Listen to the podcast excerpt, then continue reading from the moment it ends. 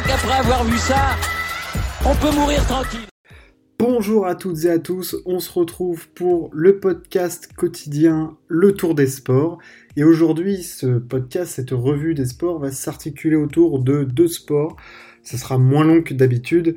Euh, on aura évidemment le cyclisme avec le Tour de France et le basket avec la finale NBA et le débrief de ce match 4. Euh, avant toute chose, je vous informe aussi que c'est le début euh, du dernier majeur de la saison en golf. C'est le British Open, The Open, et c'est au Royal Saint-Georges, euh, un tournoi de 4 jours, et vous serez bien sûr tenu au courant de l'avancée des résultats.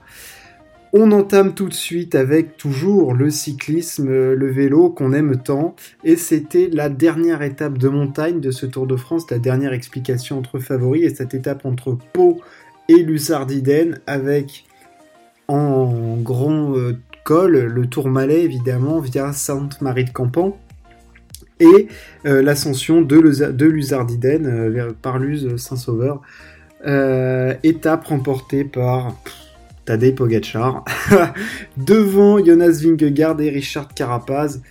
Euh, cette étape, alors il y a d'abord eu, je fais court, un hein, petit combat pour l'échapper. Il y avait un premier groupe, Julien Alaphilippe et Pierre-Luc Perrichon ont tout donné pour rentrer.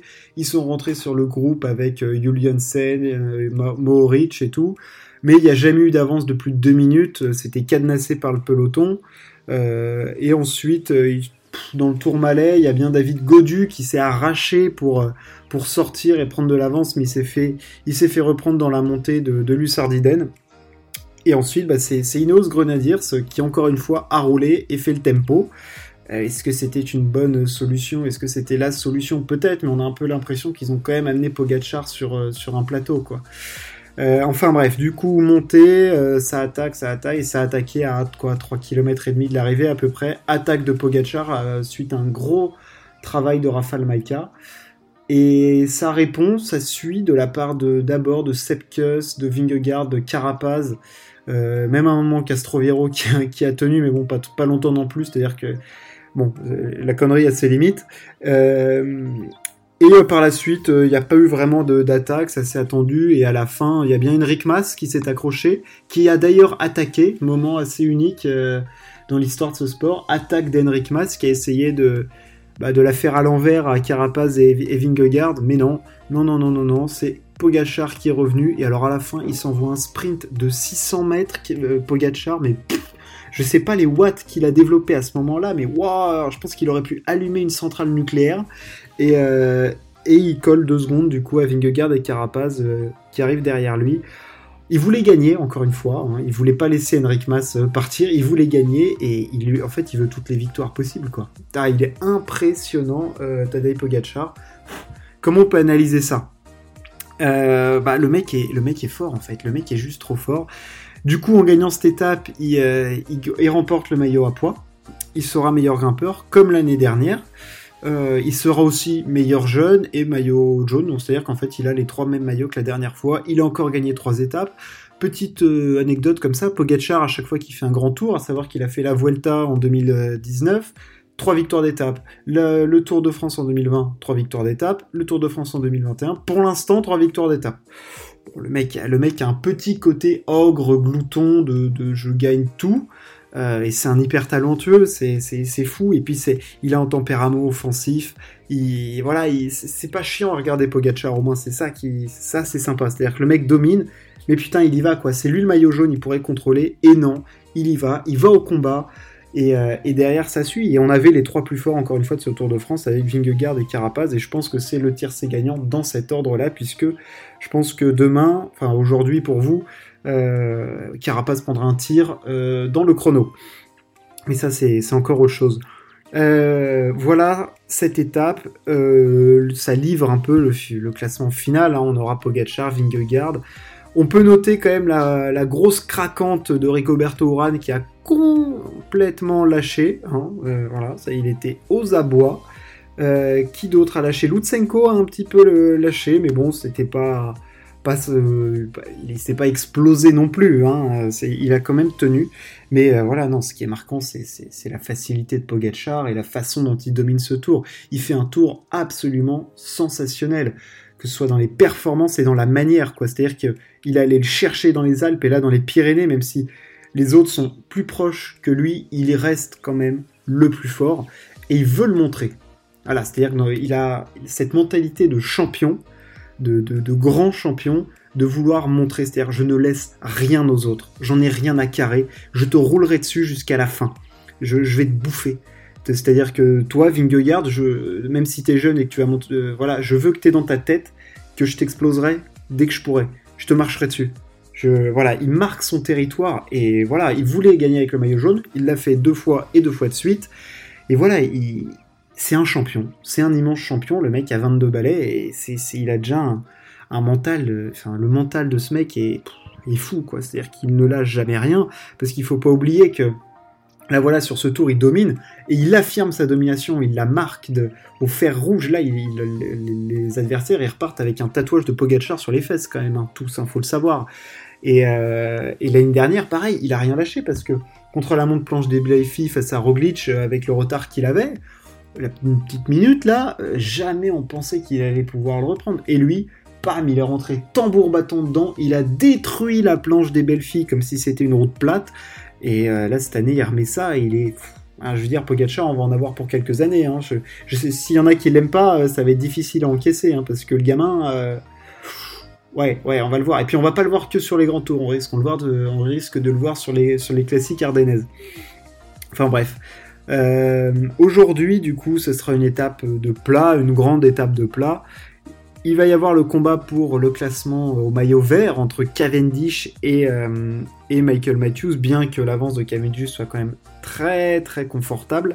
Euh, non, ouais, je pense que ce sera quand même pour Cavendish. Qui a parié que Cavendish ramènerait le maillot du classement par points à Paris, euh, bah pas moi en tout cas, moi j'aurais jamais parié dessus, mais il a été sidérant. Tous les autres classements sont joués, que ce soit le classement euh, général, le classement du meilleur jeune, le, meilleur grimpeur, voilà, il n'y a, a pas de débat sur le reste. Voilà ce qu'on pouvait dire sur cette étape du Tour de France 2021. Euh, le classement, on l'aura, on l'a, on là on le sait, hein, Vingegaard sera, je pense, deuxième du Tour de France, remporté par Pogacar, et Carapaz accompagnera tout ce beau monde sur la troisième marche du podium. À noter l'étonnante quand même quatrième passe de, Ben O'Connor, bah, qui lâche rien du tout. Hein. Faudra voir, ça jouera au chrono face à Wilco Kelderman. Il y a 40 secondes d'écart entre les deux. Ça sera très très intéressant. On passe maintenant au basket et au final NBA. Il y avait le match 4. Et on attendait un gros gros match, un gros combat, et on l'a eu, c'était le match le plus serré de ces finales, et on a eu deux perfs sensationnels. Sensationnels. Une de Chris Middleton, l'autre de, Devin Booker. Pour, pour, au final, une victoire des, des Bucks dans ce match 4, c'était hyper important. La série revient à égalité, c'est un peu une nouvelle série qui commence, il n'y a plus que 3 matchs, victoire 109-103. Et Putain, Devin Booker, il plante quand même 42 pions. Monstrueux. Face aux 40 points de Chris Middleton qui a tenu son équipe et qui. Et là-dessus, Chris Middleton, euh, il a montré qu'il faisait partie de la caste des grands joueurs NBA et avec un talent offensif de malade et que. Voilà, je pense que c'est quand même. Même si c'est Yanis la première euh, option et tout qui marque le plus de points, je trouve que le, le leader offensif d'attaque de scoreur comme ça, c'est Chris Middleton. Il a un côté parfois un peu Kevin Durant quand même. Euh, voilà, de joueur en mi-distance, d'aller chercher des fautes, de mettre des gros shoots. Alors là, même s'il shoot à 15 sur 33, c'est pas dingo. je veux dire, quelle agressivité, quelle, quelle envie, quelle volonté. Enfin, il a été, il a été sensationnel, bien accompagné, bien sûr, par, euh, par Yanis Antetokounmpo, qui met juste 26 points, 14 rebonds, comme ça, tranquillos, avec 8 passes décisives. Enfin, tranquille pour Yanis, quoi, bien évidemment. Euh, et, cette victoire des Bucks, il faut savoir que les Bucks, euh, à l'entame du quatrième carton, ils étaient quand même menés de 6 points. Donc là, ça commençait à avoir chaud au miquette. Hein. C'est-à-dire que t'es mené 2-1, t'es mené chez toi de 6 points avec Devin Booker qui est en feu. Non, non, non, non, non. Ils ont resserré la défense. Quel match sensationnel en défense de Drew Holiday sur, euh, sur Chris Paul, c'est-à-dire que Joe Holiday il shoot un peu comme ma grand-mère en ce moment. Mais euh, putain, en défense, qu'est-ce qu'il met à Chris Paul? Il oblige Chris Paul à perdre des ballons. Très très important. Il oblige Chris Paul à prendre des shoots durs. il oblige Chris Paul à courir. Faut pas oublier Chris Paul. Bon, voilà, même si c'est encore un athlète, euh, voilà, euh, très bien entraîné, bien au point physiquement, bah il a plus ses cannes de 20 ans, hein, donc à 35 balais, forcément c'est plus compliqué. Et, là, ça s'est un peu ressenti. Euh, Chris Paul qui fait un match mauvais, hein, il met 10 points et tout, et franchement, dans un match où Booker met 42 points, ça fait un peu à l'extérieur, ça fait un peu mal d'aller le perdre celui-là quand même. Il y a eu des défaillances, hein, DeAndre Ayton euh, mais que 6 points, il prend certes 17 rebonds, mais 6 points à 3 sur 9, il a été très très bien limité. Les Bucks ont été énormes en défense, et portés par un Chris Middleton, euh, un, peu, un côté un peu Kevin Durantesque, je dirais. Voilà. Les Bucks qui inversent complètement le momentum de cette série et qui là vont arriver en pleine bourre pour le match 5. Ce sera ce week-end, le match 5. Ce sera dans la nuit de samedi à dimanche. Euh, voilà, les Bucks qui l'ont fait en équipe hein, ce match, parce que certes il y a eu la perte, mais il y a aussi eu euh, Pat, euh, Pat Connaughton qui met 11 points, Brooke Lopez qui en met 14. Enfin, c'est collectif, hein, c'est un gros collectif. Euh, les Bucks et les Suns peuvent un peu, un peu s'en vouloir sur ce match quand même. Il y avait moyen d'aller chercher, d'aller chercher mieux et d'aller chercher quelque chose de très très gros. Là maintenant, ça va être un match 5 avec beaucoup de pression et des deux côtés là-dessus. Hein. Là, c'est un match 5 qui, va, qui aura des allures de match 7. Ça, il va, il va coûter très très très très très cher ce match 5. Euh, souvent, on le dit, hein, dans mais c'est bateau de le dire, mais là, quand on voit le momentum de la série et la façon dont se déroule ce match 4, clairement les Suns, il faut qu'ils rebondissent. Il faut qu'ils montrent qu'ils ont une capacité de réaction et que c'est une grande équipe. Euh, et ils en sont capables. Il faut que Chris Paul, ça va se jouer sur la façon dont Chris Paul euh, joue ce match et est à droit et arrive à poser ses pick and roll, arrive à prendre ses bonnes positions de shoot, là, ses petits mid-range, euh, ces tirs à mi-distance là où il est si fort, voilà, faut qu'il retrouve ça, qu'il retrouve du rythme et qu'il perde moins de ballons que d'habitude. Euh, parce qu'on sait que c'est censé être monsieur propre, hein, c'est une lingette qui t'essuie tout sur le terrain. Mais là, il, perd trop de ballons, Chris Paul, pour, euh, pour le meneur qu'il est. Donc, affaire à suivre, affaire très très à suivre, ces finales NBA qui sont palpitantes. Hein. Clairement, on a deux, on a une grosse grosse confrontation, on a deux grosses équipes et ça joue très très bien nos baskets. Voilà ce qu'on pouvait dire au niveau sport aujourd'hui. Donc je vous l'ai dit, c'était le premier jour de The Open au golf. Et on a eu un meilleur score qui a été posé par Louis Oosthuizen. Alors je ne sais pas s'il y a des novices de golf ou pas. Louis Oosthuizen, c'est un très grand joueur sud-africain euh, qui tourne souvent autour d'une victoire en majeur. Il en a gagné qu'un, mais il fait souvent deuxième. Et là, il commence très très bien son tournoi. On a un, excellent joueur derrière lui qui s'appelle Jordan Spieth, qui est très très en forme. Et Surprise, on a un Français qui est moins 4 à deux coups de la tête. Euh, voilà, ça va, être, ça va être intéressant de voir comment il réagit. Le deuxième tour se déroule aujourd'hui.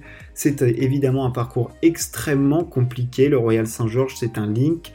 Euh, un links, pardon, c'est à dire c'est un parcours au bord de la mer, euh, c'est en Angleterre, il y a du vent, euh, c'est très dur à jouer, mais c'est très très très beau à voir, avec évidemment ces potes bunkers, ces bunkers qui sont en forme de trous là, très profond, une espèce de, sable dont on a l'impression qu'on n'en sortira jamais, et ça nous procure des images absolument magnifiques. Ce podcast est terminé pour aujourd'hui. N'hésitez toujours pas à partager à vous abonner. Merci de m'avoir écouté. On se retrouve demain avec la Formule 1 et cette nouvelle formule de qualification. On en reparlera. Ciao, à plus.